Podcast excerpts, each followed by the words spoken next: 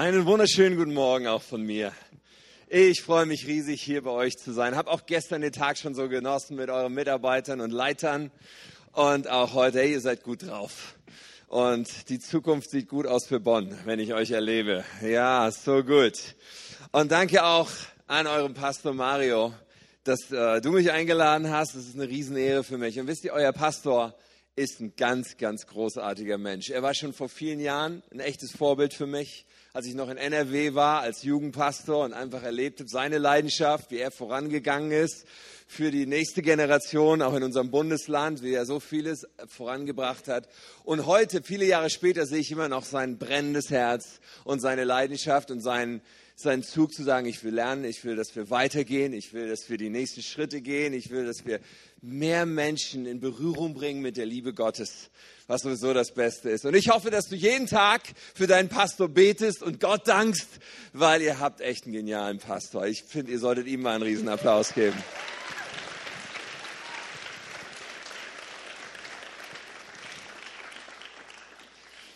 Mein Thema heute Morgen ist überschrieben mit dem Titel Qualifiziert für Gnade. Vielleicht fragst du dich, wie passt das zusammen? Das werden wir uns anschauen. In diesem kleinen Clip, den wir gerade gesehen haben, war am Ende so ein Bibelvers. Ich dachte, ich lese euch den nochmal vor und dann beten wir noch und starten so richtig rein. In Epheser 2, Vers 7, da steht Folgendes. Dadurch, dass er in Christus Jesus, und er ist Gott, dadurch, dass Gott in Christus Jesus gütig an uns handelte, wollte er in den kommenden Zeiten, damit sind wir heute unter anderem gemeint, den überfließenden Reichtum seiner Gnade zeigen. Gott wollte zeigen, wie überfließend reich seine Gnade ist durch Jesus. Vater Gott, ich danke dir heute Morgen, dass du hier bist. In diesem Raum gibt es keinen Menschen, den du nicht total liebst. Keiner, der diese Botschaft hört, ob über Podcast oder live, Du liebst uns, du willst in unser Leben hineinsprechen, Herr. Und ich bete, dass du redest, weil sonst habe ich nichts zu sagen. Ich bete, dass du unser Leben veränderst. Ich bete, dass du in unserem Herzen platzierst, dass wir klarer sehen, wie du wirklich bist und was deine Liebe bedeutet, deine Gnade, einfach dein Herz für uns. Danke heute Morgen, dass es für jeden Menschen hier Hoffnung gibt, für jeden Menschen hier einen guten Plan von dir gibt. So, und das wollen wir ergreifen. Danke, Vater. Amen. Ich kann mich ganz gut identifizieren mit den beiden Jungs da in dem Filmclip, weil auch in meiner Kindheit, da gab es diese Momente, diese Momente, wo ich gemerkt habe irgendwie oder anschließend später gemerkt habe, dass mein Gehirn irgendwie ausgesetzt hat. So diese Momente, wo man etwas macht und hinterher kann man beim besten Willen nicht erklären, wie man auf die Idee gekommen ist, das zu machen. Äh, ich erinnere mich an eine Situation zum Beispiel, meine Eltern waren nicht zu Hause, aber ein Freund von mir war da und ich könnte jetzt alle Schuld auf ihn schieben. So, der hat mich immer verleitet, keine Ahnung.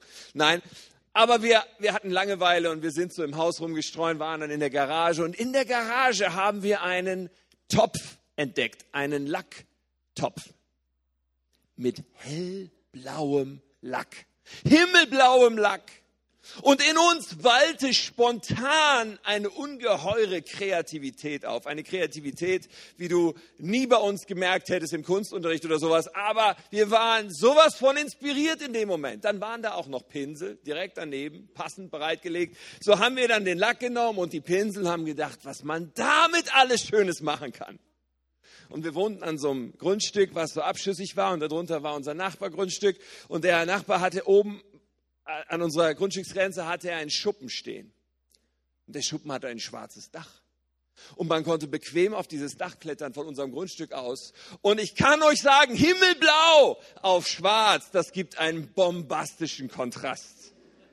Und wir haben ein wunderbares Muster auf dieses Dach gemalt und haben wirklich, also das wäre Millionen wert heute, dieses Kunstwerk, was wir geschaffen haben. Irgendwann war der Lack einmal alle, aber wir hatten noch die Pinsel und haben gedacht, was kann man noch Schönes machen? Dann sahen wir das Haus von dem anderen Nachbarn auf der Seite und der hatte so eine schöne große Hauswand und wir dachten, super. Und dann haben wir die Pinsel genommen und dort an die Hauswand geworfen. Und auch dort Aktionskunst hinterlassen. Und irgendwann waren wir fertig. Mein Freund ging irgendwann nach Hause. Ich war in meinem Zimmer. Meine Eltern kamen irgendwann wieder. Und ich vermute, dass das schon so der Moment war, wo mein Gehirn so langsam wieder anfing einzusetzen und ich mir überlegte, dass das vielleicht nicht ganz so clever gewesen war, was wir da gemacht hatten.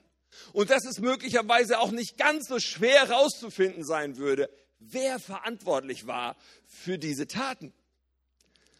Und es dauerte nicht lange, dann klingelte es bei uns an der Tür und die Nachbarn standen vor der Tür und meinten, na ja, ob vielleicht unsere Kinder was damit zu tun haben könnten, was da geschehen sei. Und naja, irgendwann, meine Eltern redeten mit den Nachbarn, irgendwann waren die Nachbarn wieder weg und meine Eltern standen vor mir. Mein Gehirn arbeitete wieder. Und ich schaute sie an, sie schauten mich an. Ähnlich wie dieser Vater seine Söhne anschaut in dem Clip. Und irgendwas haben vielleicht meine Eltern auch in meinen Augen gesehen an, okay, das war nicht schlau, ich werde es nicht wieder tun, ich habe keine Ahnung. Und vielleicht sagen auch Menschen, äh, wenn sie das hören, ah, das erklärt manches, diese Pädagogik in Tims Kindheit, jetzt wird mir manches klar an diesem Typen. Aber sie haben mich nicht bestraft.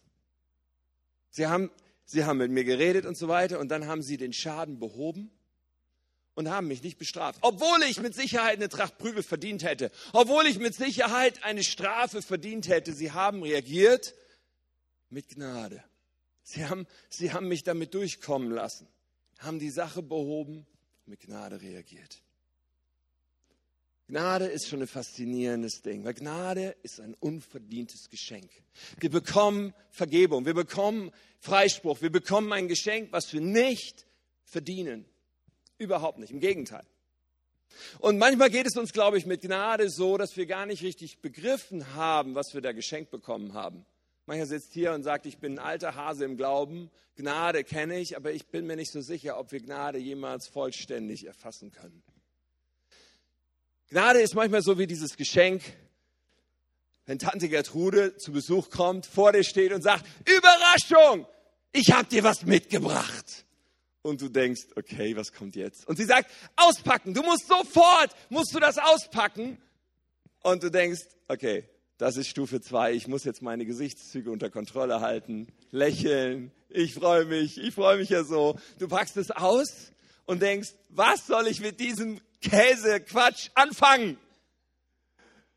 Aber was du sagst ist, oh Tante, ich freue mich ja so, das habe ich mir ja schon immer gewünscht, das ist ja so toll und dann packst du das in den Keller, in die letzte Ecke irgendwo, weil du einfach nicht weißt, was du damit tun sollst. Wenn Tante Gertrude wieder vorbeikommt, dann holst du es vielleicht mal raus, stellst es irgendwo hin, damit deine Tante sieht, dass du es in Ehren hältst. Aber eigentlich weißt du nicht wirklich, was du damit anfangen sollst. Und manchmal habe ich das Empfinden, dass es uns so geht mit der Gnade Gottes. Die Gnade Gottes, die komplett und total unser ganzes Denken und unser ganzes Leben und unser ganzes Herz und unsere ganze Sicht verändern will. Und mit dieser Gnade Gottes wollen wir uns heute beschäftigen. Ich möchte mit euch einen Bibeltext anschauen, der zu meinen Lieblingstexten gehört, im Johannesevangelium. Und wir lesen da in Johannes 8 folgende Verse. Johannes 8. Jesus ging zum Ölberg zurück, doch schon früh am Morgen war er wieder im Tempel. Bald hatte sich eine Menschenmenge um ihn versammelt und er setzte sich und unterwies sie. Während er sprach, brachten die Gesetzeslehrer und Pharisäer eine Frau herein, die sie beim Ehebruch ertappt hatten.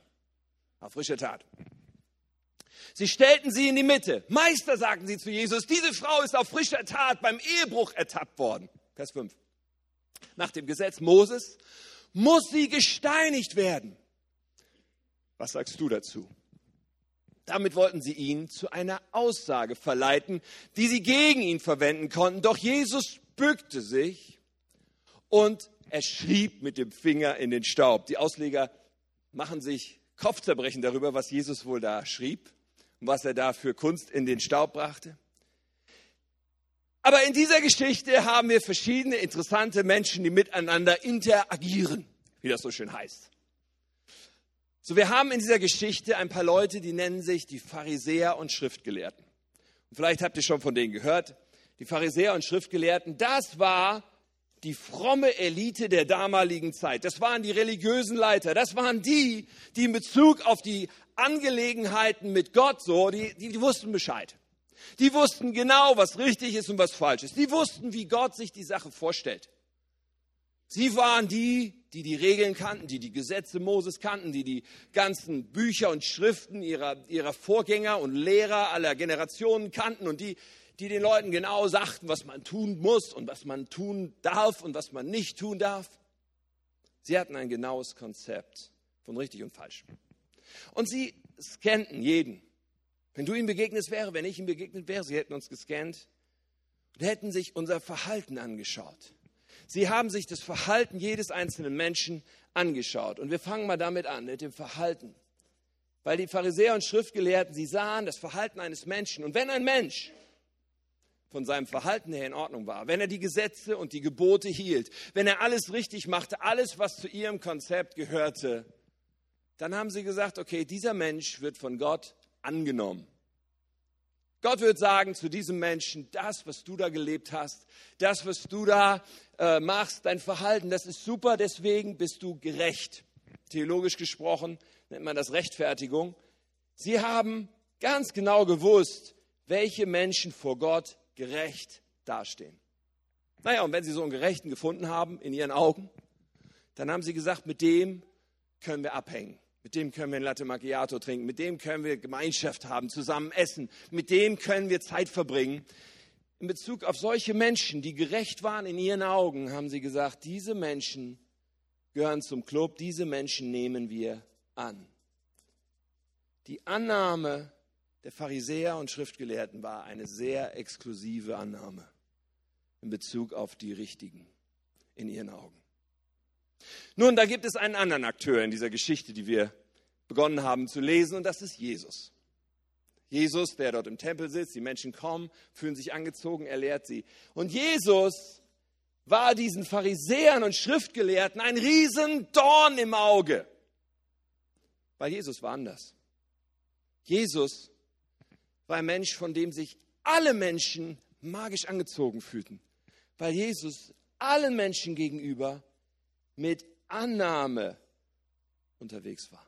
Jesus nahm alle Menschen an. Bei ihm haben sich all diejenigen wohlgefühlt, die eigentlich der Abschaum der Gesellschaft waren, auf die die anderen herabgeblickt haben. Die Sünder, die Verkehrten, die, die Prostituierten, die äh, Zolleinnehmer und alle möglichen Leute, wo die Gesellschaft damals gesagt hat, das geht gar nicht. Sie fandest du immer bei Jesus. Jesus war vom, umringt von solchen Leuten weil sie gespürt haben, hier ist jemand, der anders ist als die Pharisäer und Schriftgelehrten. Sie haben gespürt, hier ist jemand, der uns annimmt. Aber die Pharisäer und Schriftgelehrten kochten vor Wut, weil sie gesagt haben, das geht nicht. Was Jesus macht, ist nicht in Ordnung. Der kann doch diese ganzen Leute nicht annehmen. Das geht doch überhaupt gar nicht. Und dann haben sie sich gesagt, wir müssen ihm eine Falle stellen. Und deswegen finden sie eine Frau, sie finden eine Frau in flagranti im Ehebruch, unsere dritte, unsere dritte Akteurin in der Geschichte, die malen wir auch noch hier unten hin, die schreiben wir auch noch hier unten hin. Ihr möchtet nicht, dass ich anfange zu malen. Äh, meine künstlerischen Fähigkeiten wurden vollends aufgebraucht bei der Geschichte in meiner Kindheit, die ich vorhin erzählt habe. Aber die Frau ist auch noch dabei, okay? Und sie bringen diese Frau, sie haben sie in flagranti ertappt beim Ehebruch. Und sie sagen so, jetzt muss Jesus Farbe bekennen. Sie haben sich das folgendermaßen überlegt. Entweder wird Jesus das machen, was er immer macht, und er wird diese Frau annehmen. Aber dann haben wir ihn, weil das Gesetz Moses ist eindeutig. Wisst ihr, was das Gesetz Moses gesagt hat über Ehebrecher? Steht in 3. Mose. Ich lese euch das vor. In 3. Mose 20, Vers 10. Da steht, wenn ein Mann mit der Frau eines anderen schläft, sollen sowohl der Mann als auch die Frau hingerichtet werden. Du sagst, das ist krass. Ehebruch ist eine miese Handlung, aber todeswürdig, das ist heftig. Nun, stellen wir uns dann erstmal nicht drüber im Jahr 2015 über etwas, wie es damals gesehen wurde. Für die Leute damals war das ein todeswürdiges Verbrechen. Und sie haben sich gesagt, wenn Jesus jetzt mit Annahme reagiert, dann haben wir ihn. Weil er kann doch nicht annehmen, was so klar von Mose abgelehnt wurde. Die Alternative, dachten sie, die Alternative ist, dass Jesus sagt, steinigt sie. So damit war alles klar, solche Leute waren, zu steinigen. Und dann haben sie gesagt, hey, dann ist es endlich vorbei mit dieser ekelhaften Annahme von allen möglichen Sündern, von allen möglichen, die das Letzte sind. Dann werden sie alle merken, dass sie auch nicht zu Jesus zu, brauchen, zu, zu laufen brauchen. Interessant ist übrigens, kleine Randbemerkung, dass sie eine Frau in flagranti im Ehebruch ertappen. Mose ganz eindeutig sagt, dass der Mann und die Frau zu steinigen sind, sie aber nur die Frau ranschleppen.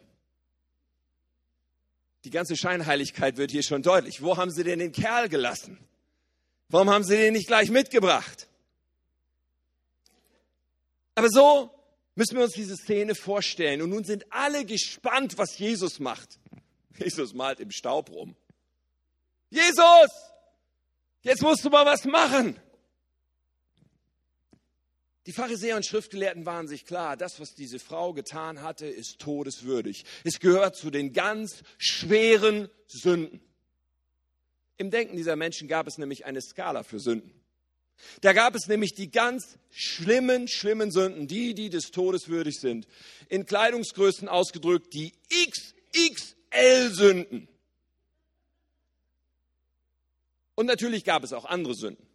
Vielleicht hätten sie in ihrem Leben, wenn man ein bisschen nachgebohrt hätte, auch gesagt, naja, also wenn ich mich so im Bereich von XS bewege, finde ich da bei mir auch eine Sünde. So XS-Sünden. Das sind zum Beispiel so Sachen wie zu spät zum Gottesdienst kommen oder sowas. Und vielleicht findest du, wenn du ein bisschen länger wurstelst bei mir, auch eine S-Sünde. Aber S, ich meine, wir wissen aus den Kleidungsgrößen, S bedeutet small. Also klein. Klein ist kein Problem. Klein ist eindeutig noch akzeptabel. Klein ist nicht so schlimm. Klein ist sozusagen unter dem Radar für Gott. Aber diese Frau, sie ist XXL. Und wir dürfen sie verurteilen. Wenn du so ein M-Sünder bist, vielleicht bei deiner Steuererklärung so ein paar Sachen nicht angibst, so wie es alle anderen ja auch machen oder so, dann denkst du, naja, M, okay, das ist Medium, Mittel, naja, das wird schon noch, das wird schon noch okay gehen. Wir müssen uns nur fernhalten von all den Sünden, die die Größe irgendwie mit L haben. Weil L, ich meine, L bedeutet large. Large bedeutet groß. Also wenn du bei L bist, bei XL oder gar bei XXL, dann, dann gehörst du gesteinigt, dann gehörst du verurteilt, dann bist du eindeutig auf der falschen Seite der Linie. So war ihr Denken, das Denken einer Skala von Sünden. Und sie begegnen Jesus und werden diese Geschichte gleich weiterlesen und sie werden merken, dass diese Skala irgendwie absolut nicht funktioniert. Nun, du sagst vielleicht, also Ehebruch, XXL-Sünde, come on. Ist das wirklich so schlimm? Ich bin überzeugt, dass diese Geschichte genauso erzählt würde heute wenn da der Dealer reingeschleift würde, der Drogen an Kinder in der Schule verkauft? Dass diese Geschichte genauso erzählt worden wäre, wenn der Zuhälter reingeschleift würde, der Frauen in der Sexindustrie versklavt? Dass diese Geschichte sogar genau gleich erzählt worden wäre, wenn sie den Massenmörder erwischt hätten und reinschleifen würden? wie viel X du vor das L machst für die Sünde, die du vor Augen hast. Die Geschichte, letztendlich, die Geschichte wäre immer wieder die gleiche. Was ist überhaupt Sünde? Lass uns darüber für einen kurzen Moment nachdenken. Ich meine, das Wort Sünde verwenden wir heute meistens für kalorienreiche Nachtische. Aber irgendwie ist das nicht ganz der Punkt, oder? Was ist Sünde? Ist Sünde die Tat, die ich tue, die Lüge vielleicht oder, oder die, pff, keine Ahnung, der Geiz oder, oder was ist, was ist die Sünde? Und ja, es ist, es hat zu tun mit unseren Taten, aber, aber nein, es ist nicht wirklich im Kern, was wir tun. Es ist viel mehr als das. Es ist ein Zustand, in dem wir uns befinden. Der Kern von Sünde ist, dass wir uns in einem Zustand befinden der Unabhängigkeit von Gott und damit des Getrenntseins von Gott. Ein Zustand, in dem sich jeder Mensch befindet, seit am Beginn der Menschheit die Menschen gesagt haben, wir wollen lieber unser eigener Herr sein. Wir wollen lieber selber der Maßstab dafür sein, was richtig und falsch ist. Wir wollen die Skala einführen. Wir wollen sagen, das ist falsch und das ist richtig. Und solange ich so und so gut bin, bin ich okay. Wir wollen selber die Skala sein. Wir wollen selber entscheiden über unser Leben. Wir wollen unabhängig sein von Gott. Wir setzen den freien Willen, den Gott uns gegeben hat, dazu ein. Und die Bibel ist sehr klar, die Folge davon ist eine Trennung von Gott. Ein, ja, unsere Unabhängigkeit führt, dafür, dass wir, führt dazu, dass wir von Gott getrennt sind. Etwas, was die Bibel auch bezeichnet als den Zustand, an die Sünde versklavt zu sein. An eine, an eine Macht, die unser Leben beeinflusst und einfärbt. Und in dieser Unabhängigkeit von Gott befinden wir uns. Ein ewiger Zustand. Die Pharisäer und Schriftgelehrten, sie dachten in dieser Skala, und jetzt kommt Jesus. Und jetzt drängen sie zu Jesus und sagen, jetzt sag mal was zu dieser Frau. Und wir lesen weiter mit dieser Geschichte. Vers 7. Aber sie ließen nicht locker und sie verlangten eine Antwort.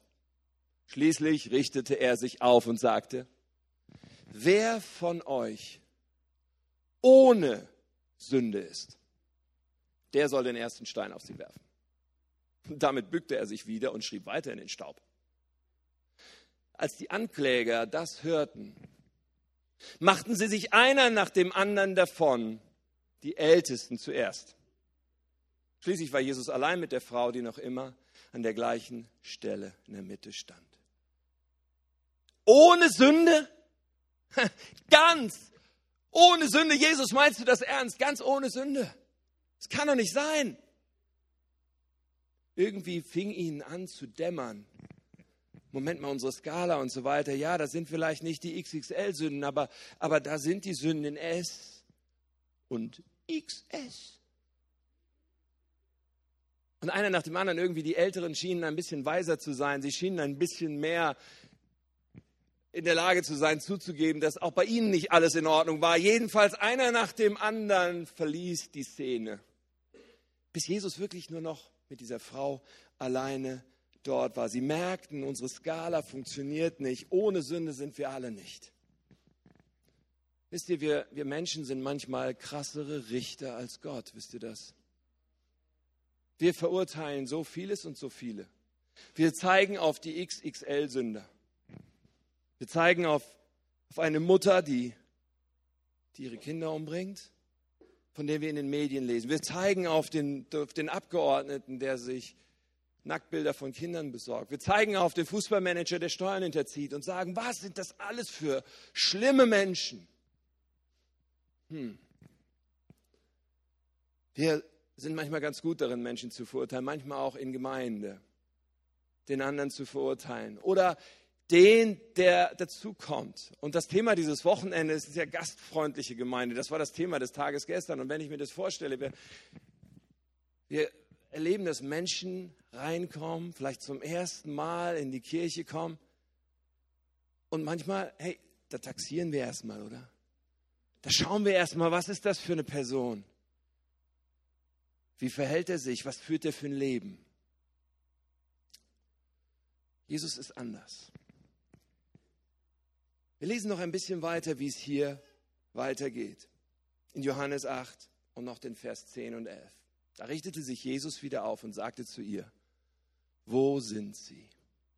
Hat dich keiner von ihnen verurteilt? Niemand, Herr, antwortete sie. Und Jesus, dann verurteile ich dich auch nicht, erklärte Jesus. Geh und sündige nicht mehr. Moment mal, Jesus, du verurteilst sie nicht. Das, was sie getan hat, war, war doch Sünde, das war doch eine schlimme Schuld, die sie auf sich geladen hat. Wie kannst du zu ihr sagen, ich verurteile dich nicht? Sie hat die Ehe gebrochen. Mose war eindeutig. Was, was, was tust du hier? Jesus reagiert mit Barmherzigkeit. Er reagiert mit Annahme, wieder einmal. Er reagiert mit Gnade. Er reagiert nicht mit dem, wie konntest du nur? Und hast du dir nicht überlegt? Und was, die, was das jetzt bedeutet für die Familie von dem Mann, was es bedeutet für deine Familie. Das ist nicht die Reaktion, die Jesus hier dieser Frau entgegenbringt, sondern Jesus reagiert irgendwie mit dem, ich will dich heilen, ich will, ich will dir eine neue Chance geben. Er sagt, ich verurteile dich auch nicht. Interessant ist, dass Jesus nicht in Bezug auf die Sünde sagt, das war ja nicht so schlimm. Schwamm drüber. Kann ja jedem mal passieren. Macht doch jeder. Das ist alles nicht, was Jesus sagt. Und das ist sehr wichtig, dass wir hier genau hinschauen und das realisieren. Jesus relativiert die Sünde kein bisschen. Er sagt zu ihr, geh und sündige nicht mehr. Gnade ist nicht ein Relativieren von Sünde, ein, ein Kleinreden von Sünde und so zu tun, als wäre das alles nicht so schlimm und wir können das schon alles so machen. Nein, Gnade und Andy Stanley schreibt in seinem Buch über Gnade diesen Satz, Gnade, müsst mir gerade helfen, Gnade bestätigt die vollen Auswirkungen der Sünde und verdammt dennoch nicht. Gnade bestätigt die vollen Auswirkungen. Sünde hat Auswirkungen. Und nicht jede Sünde hat gleich starke Auswirkungen. Ja, in der Weise gibt es eine Skala. Und Gnade bestätigt die vollen Auswirkungen der Sünde, aber Gnade verdammt dennoch nicht. Jesus verdammt diese Frau nicht, aber er relativiert nichts von dieser Sünde. Und ich habe mich gefragt, wie unser Gottesbild manches Mal ist. Unser Gottesbild, wie, wie schaut Gott dich an? Wenn du mal wieder diese Sache nicht auf die Reihe bekommen hast, die du dir schon so oft vorgenommen hast. Wie schaut Gott den anderen an, wo du sagst, also diesen Lebensstil, der ist bestimmt nicht gut. Wie schaut Gott uns an? Welches Gottesbild haben wir? Haben wir das Bild von einem Gott, der immer wieder schnell zornig ist und sauer auf dich reagiert, weil du es noch nicht auf die Reihe bekommst? Wie ist unser Bild von Gott in Bezug auf all die, die wir sehen in dieser Welt, die so zerrüttet und so kaputt ist? Und all das, was wir sehen an, an Sünde, an Auswirkungen der Sünde in dieser Welt, ist Gottes Herz voller Zorn? Jesus reagiert mit Barmherzigkeit, mit Annahme und mit dem Wunsch, ich will dich befreien. Mit dem Wunsch, ich will für dich etwas anderes. Und ich finde das so heilsam, dass wir uns überprüfen und sagen, denke ich eigentlich auch irgendwie in dieser Skala? Ertappe ich mich manchmal dabei, dass ich denke, naja gut, ich habe vielleicht dies und jenes hier im, im XS-Bereich noch nicht so ganz auf der Reihe, aber ich bin ja nicht so schlimm. Und deswegen darf ich ja den auch verurteilen, oder? Deswegen darf ich ja sagen, was der nicht richtig macht. Deswegen verdient er nicht, dass ich ihm vergebe, was er mir angetan hat. Wirklich? Denken wir manchmal in dieser Skala, weißt du, Christen können immer noch bleiben in ihrem Denken in dieser Skala. Und wir denken, ja, ich habe ein Recht darauf, auf ihn zu zeigen. Ich bin besser. Ich darf und denke immer wieder, wie kann der nur so etwas tun? Interessant ist auch, dass Christen manchmal Sätze sagen wie, darf ein Christ, Punkt, Punkt, Punkt.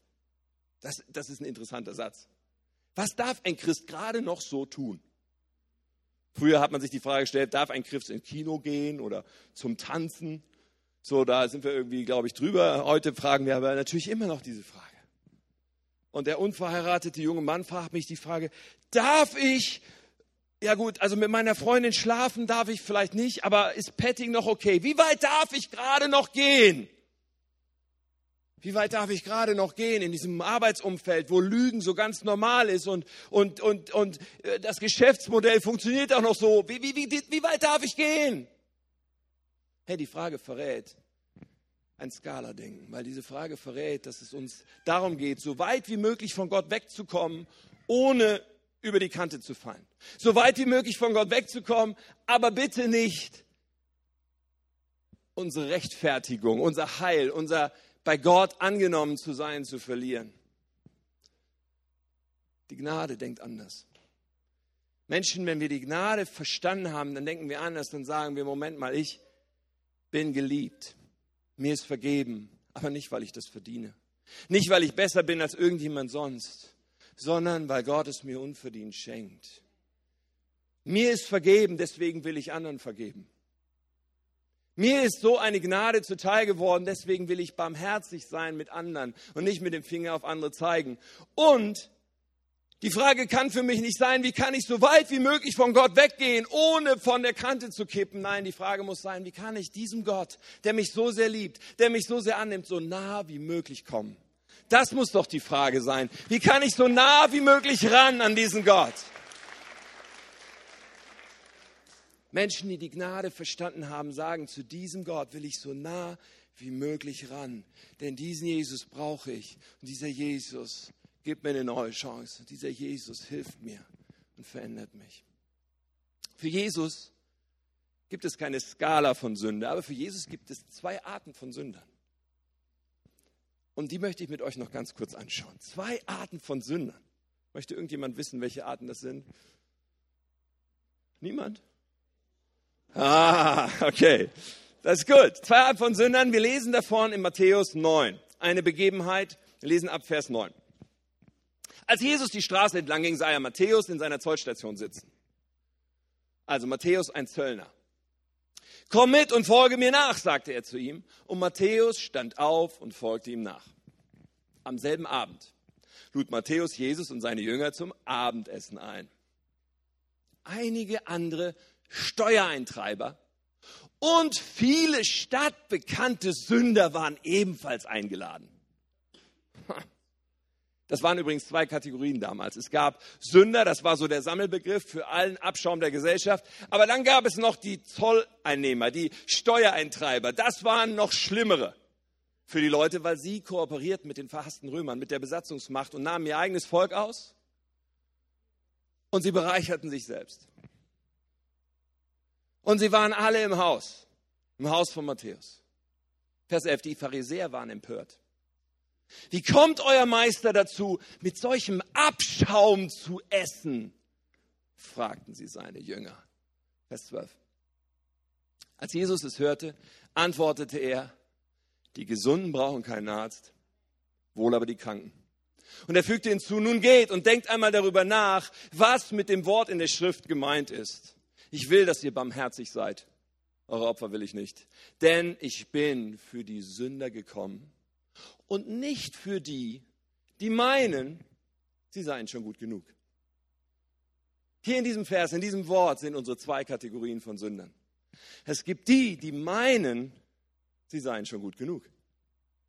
Es gibt die, die meinen, ach, ich bin ja nur im Bereich von XS und S unterwegs. Es, es, es ist okay, ich, ich bin gut genug. Da gibt es so viele, die schlimmer sind. Wenn ich mich mit denen vergleiche, also Gott wird mich annehmen. Das ist alles in Ordnung bei mir. Die, die meinen, sie sind gut genug. Und solche Sünder sind nicht qualifiziert für Gnade. Wenn du meinst, du bist schon gut genug, dann wird Gott in deinem Leben nicht mit Gnade reagieren.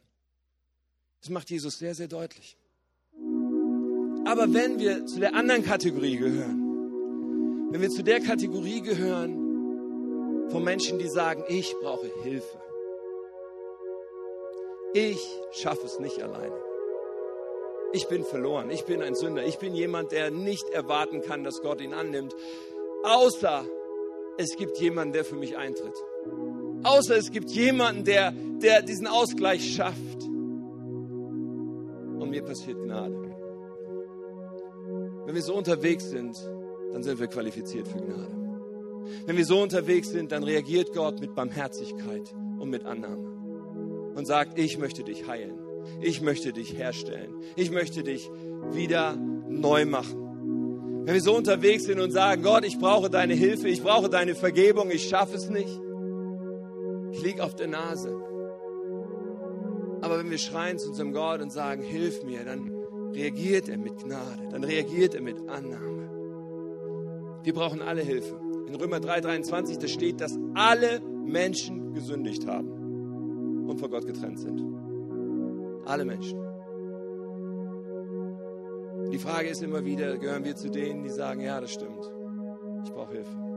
Ja, das stimmt, ich brauche Vergebung. Sonst bin ich verloren. Und wisst ihr, Jesus nimmt jeden Menschen an. Das ist immer wieder faszinierend. Nimmt jeden Menschen an. Und wenn Menschen diese Liebe, diese Annahme von Jesus erleben, weißt du, was die normale Reaktion ist darauf? wenn wir verstehen, Moment mal, Gott ist nicht zornig auf mich, sondern Gott streckt mir seine Arme entgegen, wie dieser Vater dem verlorenen Sohn in der Geschichte vom verlorenen Sohn. Die Arme Gottes sind weit ausgestreckt. Jesus nimmt mich an. Wenn Menschen das merken, dann fangen Menschen an zu sagen, Jesus, ich gebe dir mein Leben. Das nennen wir Glaube. Glaube ist eine Beziehungsvokabel. Glaube heißt, ich setze mein ganzes Vertrauen in Jesus und ich lebe mit ihm. Ich vertraue ihm mein Leben an. Das ist Glauben. Manche Menschen sagen, ich kann nicht glauben. Weil du dir vorstellst, dass du irgendetwas produzieren musst vielleicht oder so. Aber Glaube ist nichts weiter als zu sagen, Jesus, komm in mein Leben, ich will dir gehören. Ich will mit dir leben. Ich, ich will mich dir ganz anvertrauen. Das ist Glaube. Und zu leben in einer Beziehung mit ihm.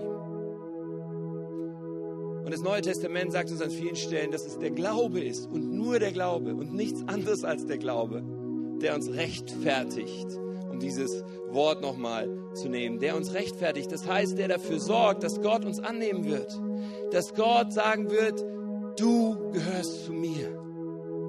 Es ist nicht das, was wir tun, nicht das, was wir leisten, nicht ob wir irgendwo in eine kleinste Kleidungsgröße der Sündenskala reinpassen, sondern ob wir eins klar gemacht haben, nämlich Jesus, ich will dir gehören.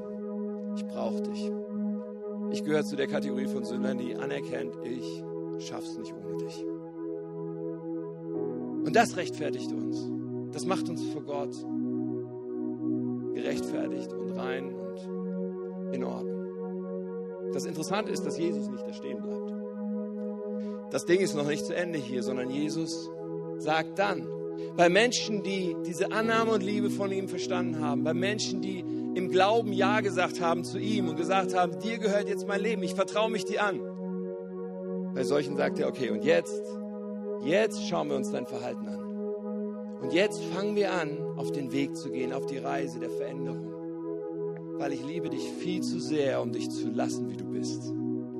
Ich liebe dich viel zu sehr. Ja, Jesus verändert unser Verhalten.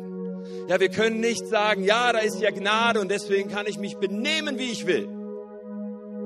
Nein, da ist Gnade. Gott, ich will so nah ran, wie es nur geht. Ja, und da ist auch Gnade, wenn ich wieder auf die Nase gefallen bin, wenn es mir wieder passiert ist, was ich doch überhaupt nicht will. Ich darf zu Jesus gehen und zu sagen, Jesus, bitte vergib mir hilf mir weiter. Wir brauchen dann nicht liegen zu bleiben und zu sagen, weil mir das passiert ist, kann ich jetzt nicht zu Gott kommen. Glaub diese Lüge nicht. Sondern gerade dann zu sagen, Jesus, ich brauche dich. Ich will nicht so leben, ich will dieses Leben, was du hast für mich. Verändere mich. Und Jesus hat dir seine Arme schon entgegengestreckt. Weil Jesus dich liebt, weil Jesus dich annimmt und weil Jesus dir Gnade geben will. In dieser Reihenfolge, in dieser Reihenfolge funktioniert das Leben mit Jesus. Es gibt keine Sündenskala, sondern es gibt eine riesige Annahme für dich. Und ich weiß nicht, wo du heute stehst. Vielleicht stehst du hier und sagst, hey, das hat mir noch niemand erklärt. Ich habe nicht verstanden, dass es beim christlichen Glauben nicht um das geht, was ich tue. Nicht um das geht, was ich leiste. Nicht um die Dinge, die ich irgendwie bringen muss, damit Gott mich annimmt. Vielleicht verstehst du heute zum ersten Mal, dass Gott schon längst alles für dich getan hat und dir seine Arme ausstreckt und sagt, komm, werd mein Kind, werd mein Freund, lass mich in dein Leben kommen. Glaube mir. Du wirst heute die Gelegenheit haben, diesen Schritt zu gehen und zum ersten Mal vielleicht in deinem Leben zu sagen, ich möchte an Jesus glauben und ich möchte mein Leben jemandem vertrauen. Vielleicht bist du heute hier und du merkst, ja, ich bin zwar Christ, ich habe das irgendwann entschieden, aber ich merke, wie diese Skala immer noch in meinem Denken ist. Wie diese Skala da ist und ich immer noch mich selbst und andere verurteile in bestimmten Situationen. Und Gott durch seinen Geist dir heute klar machen will, hör auf damit. Werd frei. Lass diese Skala an die Seite und sag stattdessen, ich will in der Gnade leben und ich will so nah ran an Jesus, wie es nur geht. Und will immer wieder wissen, dass, dass ich immer wieder mit ihm weitergehen darf, seine Hand ergreifen darf, dass er mein Leben verändert aus seiner Kraft und ich es nicht aus meiner Kraft versuchen muss, um mich zu qualifizieren für ihn. Ich werde heute so gerne für dich beten, dass dein Knoten platzt, dass unser Denken erneuert wird, unser Bild von Gott die nötige Korrektur erfährt. Und vielleicht bist du auch hier und sagst, hey, das war eine nette Wiederholung heute. Ich habe Gnade verstanden. Das ist klar in meinem Leben. Hey, dann möchte ich dich herausfordern. Diese Gemeinde ist eine Gemeinde, die Gott gesetzt hat in Bonn, damit Menschen hier reinkommen und Jesus begegnen. Wie passiert es heute? Jesus ist nicht leibhaftig hier. Und doch ist er hier. Er ist hier durch seinen Geist und er ist hier durch seine Leute. Und wenn du Menschen mit dieser Annahme begegnest, unabhängig davon, wo sie herkommen, unabhängig davon, was sie auf dem Kerbholz haben, wenn du Menschen so begegnest und verstehst, dass genau das dein Auftrag ist, dann wird Jesus Menschen begegnen durch dich. Und weißt du, so ein Sonntag, ein Gottesdienst zu feiern, das ist wunderbar, aber wenn du als langjähriger Christ hier sitzt und denkst, was gibt es heute für mich hier mitzunehmen? Hey, sorry, dann, dann ist das keine gute Idee. Sondern wenn du das verstanden hast, was Jesus in deinem Leben getan hat, dann fang an zu sagen, ich bin hier da, um anderen Liebe und Annahme zu geben. Ich bin da, um Gäste willkommen zu heißen, um Menschen willkommen zu heißen, für die das vielleicht alles neu ist. Und Jesus wird durch dich Menschen begegnen. Wie Pastor Mario gesagt hat, Gemeinde ist nur dann Gemeinde, wenn sie für andere da ist. Bonhoeffer letztendlich gesagt. Das ist so wahr. Und ich bin überzeugt, dass diese Gemeinde in den nächsten Wochen, Monaten und Jahren und Jahrzehnten so viele unzählige Menschen sehen wird, die nach Hause kommen. Und unser wahres Zuhause ist bei unserem himmlischen Vater.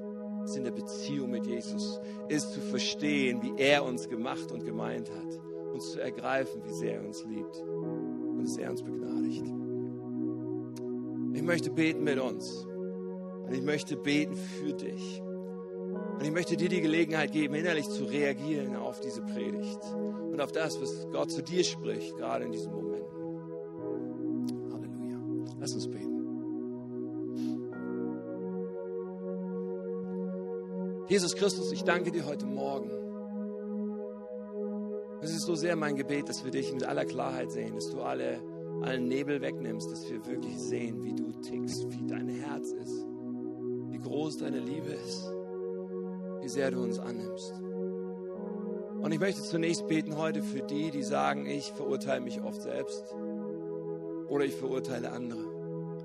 Für die, die sagen, es fällt mir so schwer, dieser Person zu vergeben, was sie mir angetan hat für den, der immer wieder in so in Versuchung ist, möglichst weit von dir wegzulaufen, aber trotzdem irgendwie an dir festhalten will. Ich bete heute Morgen, Herr, dass da Klarheit reinkommt und dass wir dich ganz neu ergreifen und sagen, danke für deine Gnade.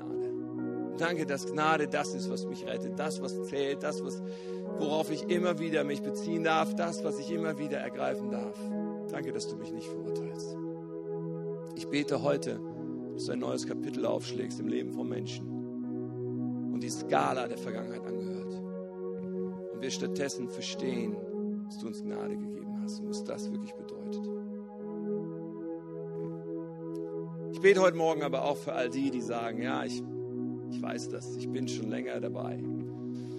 Aber Jesus, ich bete heute, dass sich eine ganz neue Dimension von Frucht, von Auswirkungen ausbreitet durch unser Leben, dass du uns gebrauchen kannst, damit Menschen Liebe und Annahme erleben, damit du uns gebrauchen kannst, dass Menschen durch uns letztendlich dir begegnen. Und ich bete, dass das geschieht Sonntag für Sonntag.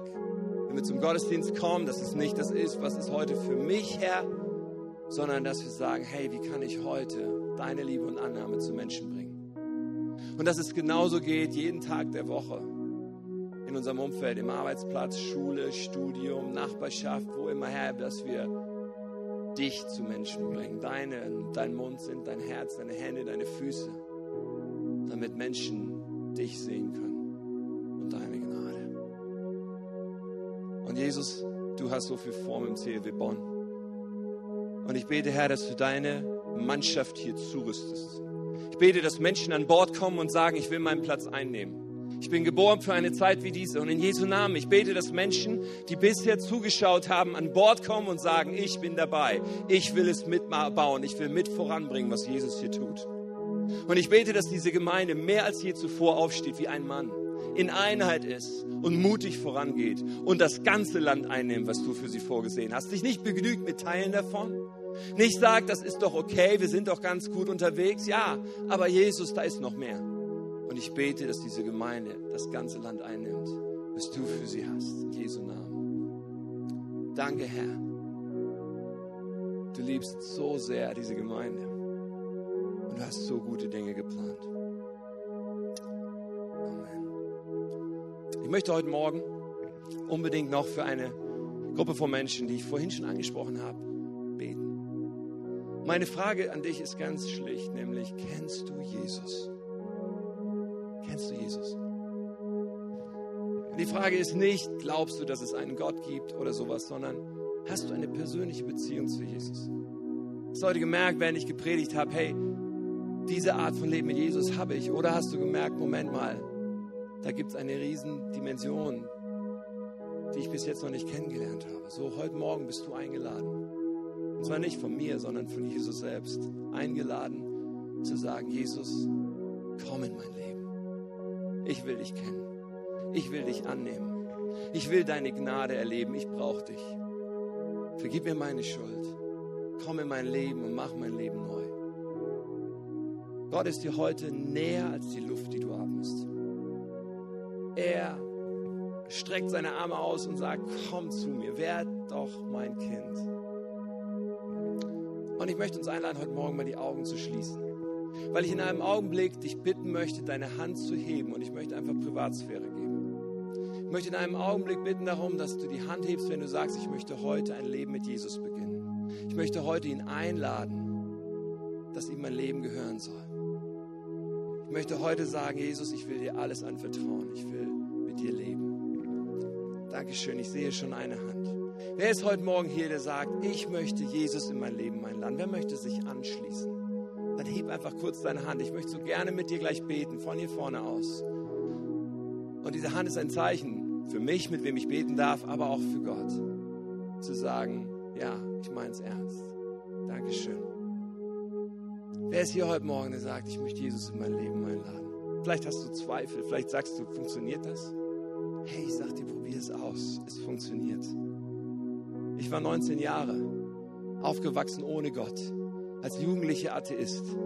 Aber mit 19 Jahren habe ich gesagt, Jesus, wenn es dich gibt, dann will ich dir gehören. Und es hat mein ganzes Leben verändert. Ich bin nie wieder der gleiche gewesen und habe nie gesagt, ich will wieder zurück. Ich mache dir so Mut, heute Morgen zu sagen, ich will, dass du in mein Leben kommst. So, das ist dein Moment. Gib deine Hand. Dankeschön da oben. Er ist noch hier, der sagt, ich möchte Jesus in mein Leben einladen. Dankeschön. Ich möchte ihm mein Leben anvertrauen. Ich warte noch diesen kleinen Moment. So gut. Wir werden das so machen, ich werde ein Gebet formulieren und du darfst dir dann meine Worte leihen. All diejenigen, die mit Jesus schon unterwegs sind, werden einfach mitbeten, um dir Mut zu machen, dich zu unterstützen. Und du darfst das zu deinem Gebet machen. Ein Gebet, mit dem du Jesus einlädst in dein Leben, in dein Herz und als dein Retter und Herr. Lass uns zusammen beten. Lieber Jesus, ich komme jetzt zu dir, weil ich dir mein Leben anvertrauen will. Vergib mir meine Schuld. Vergib mir alles, was mich von Gott trennt. Und gib mir deinen Heiligen Geist. Mach mich zu einem Kind Gottes. Von heute an will ich dir folgen. Will ich für dich leben. Sollst du mich leiten. Danke, dass du mich so sehr liebst. Danke, dass du mir vergibst. Danke, dass du mir deine Gnade schenkst. Und danke, dass du mich nie mehr loslässt. Danke, Jesus. Amen. Gott ist gut. Ich finde, wir sollten ihm einen riesen Applaus geben. Und die Menschen willkommen heißen in Gottes Familie, die heute diesen Schritt entschieden haben. Das ist so gut. Und wenn du dich heute gemeldet hast, dann geh nicht hier raus, ohne mit Menschen hier von der Gemeinde, von dem Team zu sprechen, ohne nachher nach vorne zu kommen. Und einfach zu fragen, hey, wie ist mein nächster Schritt? Ich möchte dieses Leben jetzt gehen mit Jesus. Ich lade uns ein, aufzustehen.